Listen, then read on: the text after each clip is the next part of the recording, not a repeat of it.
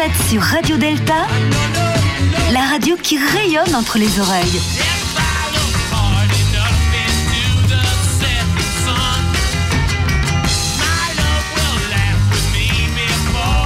Radio Delta.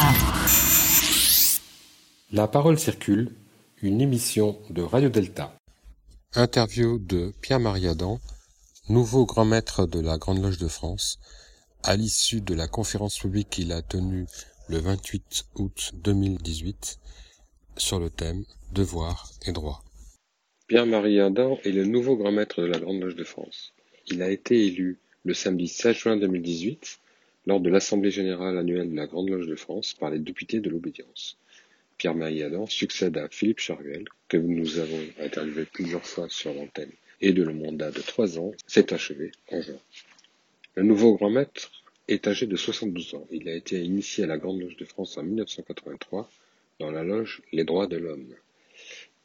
Élu à trois reprises au sein du conseil d'administration de l'obédience, il a passé sept années comme membre du conseil fédéral, dont cinq à la tête de grands offices, notamment en qualité de grand secrétaire, de grand orateur, puis de premier grand maître adjoint en 2017. Pierre-Marie Adam entend perpétuer les valeurs de tradition, de spiritualité et d'humanisme qui sont les fondements de la Grande Loge de France, et il souhaite que les frères puissent se concentrer pleinement au travail initiatique en loge. Enfin, tel qu'il l'a annoncé dans son programme, il les appelle à se mobiliser face aux enjeux contemporains qu'il résume par la devise aller vers l'idéal et comprendre le réel. Tout de suite, nous écoutons l'interview de Pierre-Marie Adam. Pierre-Marie Adam, bonsoir. Bonsoir. Vous êtes euh, le nouveau grand maître de la Grande Loge de France, fraîchement élu, puisque ça s'est passé en juin dernier, Mm. et euh, nous sommes euh, au sortir de votre première conférence publique, dont le thème était devoir et droit. Alors tout d'abord, est-ce que vous pouvez vous présenter en quelques mots et nous expliquer comment vous est venue cette idée d'être grand maître? Alors, me présenter en quelques mots, je m'appelle donc Pierre-Marie Adam, j'ai 72 ans, je suis donc retraité de la fonction publique, en particulier de la police nationale, mais j'ai aussi, euh, dans une deuxième partie de vie professionnelle, euh, été directeur de cabinet en Lorraine. Euh, du point de vue des autres activités, j'ai aussi accompli quelques missions pour l'administration pénitentiaire et, pour l'éducation ou en tout cas la formation euh, des personnels territoriaux. Voilà pour la partie euh, professionnelle. Je suis marié et euh, j'ai des enfants, des petits-enfants. Voilà pour ce qui est de mon cursus profane. Plan maçonnique, j'ai 34 ans de franc-maçonnerie maintenant et j'ai donc accompli le parcours d'un franc-maçon ordinaire euh, qui s'est trouvé à certains moments de son parcours euh, poussé ou, en tout cas en situation pour euh, représenter sa loge, puis représenter le congrès et ensuite appartenir à l'exécutif de la Grande Loge. J'ai accompli trois mandats, à la fois de grand secrétaire, de grand orateur, et puis j'étais premier grand maître adjoint. Alors, est-ce que c'est une vocation? Non. Est-ce que c'est un concours de circonstances Oui, et en même temps, c'est aussi une, euh, comment dirais-je, le fait d'avoir saisi peut-être euh, euh, le moment où l'opportunité se présentait. Et donc, je suis devenu grand maître après avoir été élu évidemment au convent face à deux concurrents qui sont de qualité, mais les députés ont pensé que mon expérience me rendait plus apte à accomplir cette fonction. C'était donc ce soir votre première conférence publique en tant que grand maître. Euh, Qu'est-ce que ça fait cette première conférence publique en tant que grand maître? Eh bien, on a sur les épaules le poids de la parole euh, au nom de l'obédience. Et ça change tout parce que quel que soit le poste qu'on occupe, y compris au sein de l'obédience, on est toujours euh, le second ou, l'adjoint ou en tout cas l'assistant du grand maître.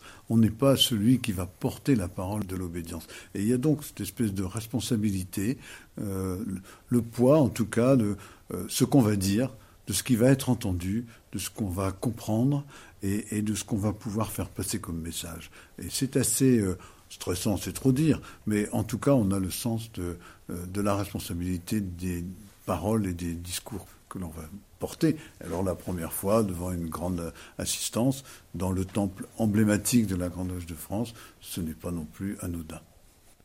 Alors le thème était devoir et droit, et non pas droit et devoir. Pourquoi les avoir mis dans cet ordre-là? Et puis euh, ensuite, euh, quel est le devoir d'un grand maître lorsqu'il est élu? Pourquoi devoir avant droit Parce que, comme je l'ai dit, le droit, les droits ne sont en quelque sorte que la contrepartie des devoirs que l'on doit accomplir. Nous devenons francs-maçons en prêtant des serments. Ces serments nous obligent euh, puisque nous avons choisi de le devenir, nous obligent à respecter un certain nombre de devoirs, d'obligations, euh, de principes, de règles. Et, donc, euh, c'est seulement lorsque ces règles, ces devoirs, ces principes sont respectés que on peut espérer avoir droit. Mais droit à quoi? Droit quoi? Droit à, simplement à devenir meilleur, à peut-être progresser, à profiter du contact avec les autres, à mieux répondre à la place qu'on doit occuper, à mieux accomplir euh, ce pourquoi on est euh, dans la vie. Et voilà pourquoi pour moi le devoir est, euh, la première des obligations, le droit n'étant que la récompense du devoir accompli.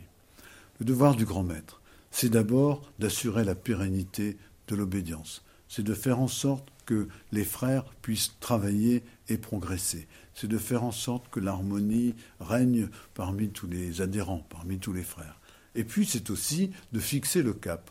Et pour ce qui me concerne, j'ai fixé un cap en trois euh, priorités. La première, c'était la gouvernance, parce que je crois que nous devons un peu nous dépoussiérer dans notre fonctionnement, mais je m'appuierai sur les conseillers fédéraux qui ont eux aussi leur mot à dire dans cette affaire. Le deuxième, c'était d'une certaine manière le, euh, comment dirais-je, l'ouverture, euh, à savoir que nous ne devons pas rester euh, entre nous à simplement faire tourner nos ménages, mais faire en sorte que nous nous tournions vers l'extérieur. Il y a suffisamment d'interrogations de notre temps aujourd'hui pour que nous ne restions pas en dehors du mouvement, en dehors de l'évolution, en dehors de ceux qui vivent aujourd'hui et qui ont des problèmes et à qui nous devons euh, prêter attention. Et le troisième, c'est bien entendu l'initiatique, c'est ce pourquoi nous sommes ici, c'est travailler en loge, comprendre le rite, pratiquer le rituel et le tout de la meilleure façon possible. Voilà ce qu'étaient mes trois priorités, voilà ce que sont pour moi les devoirs d'un grand maître. Parmi vos trois priorités, il y en a une qui concerne l'ouverture, donc la communication. J'ai vu qu'il y avait un grand officier chargé de la communication.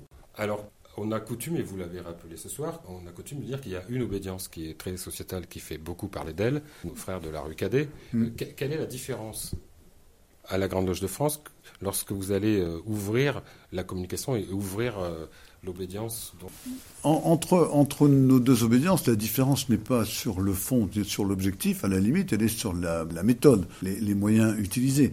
Nous ne sommes pas contre le progrès euh, social, nous ne sommes pas contre le progrès des individus. Nous sommes simplement persuadés que ce n'est pas par l'action sociale ou par le discours, mais par la, la capillarité, je dirais, par l'exemple que nous donnons, par les progrès que nous essayons d'accomplir, qui font que les autres profiteront de ça. Donc cette différence, elle, est là.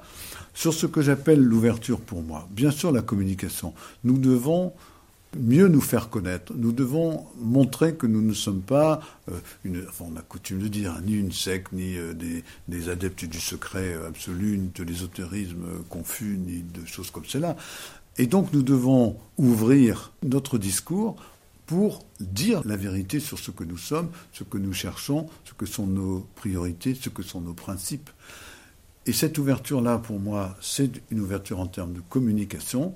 L'autre ouverture, c'est l'ouverture à l'égard des autres. Et là, c'est à chacun de, tourner ses regards vers ceux qui veulent euh, pouvoir euh, nous regarder et nous, ceux que nous pouvons avoir envie d'aider ou de secourir. Pierre-Mireille Adam, je vous remercie. La soirée s'est formidablement bien passée puisque les deux temples étaient pleins hein, ce soir. On m'a dit que le son n'était pas terrible. Le, son n'était pas terrible, mais on vous a remarquablement entendu quand même. et bon courage pour la suite. Merci à vous et merci à vos auditeurs.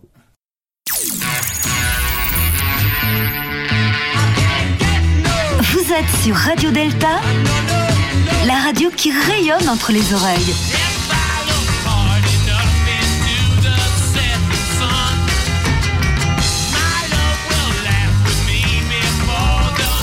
Radio Delta.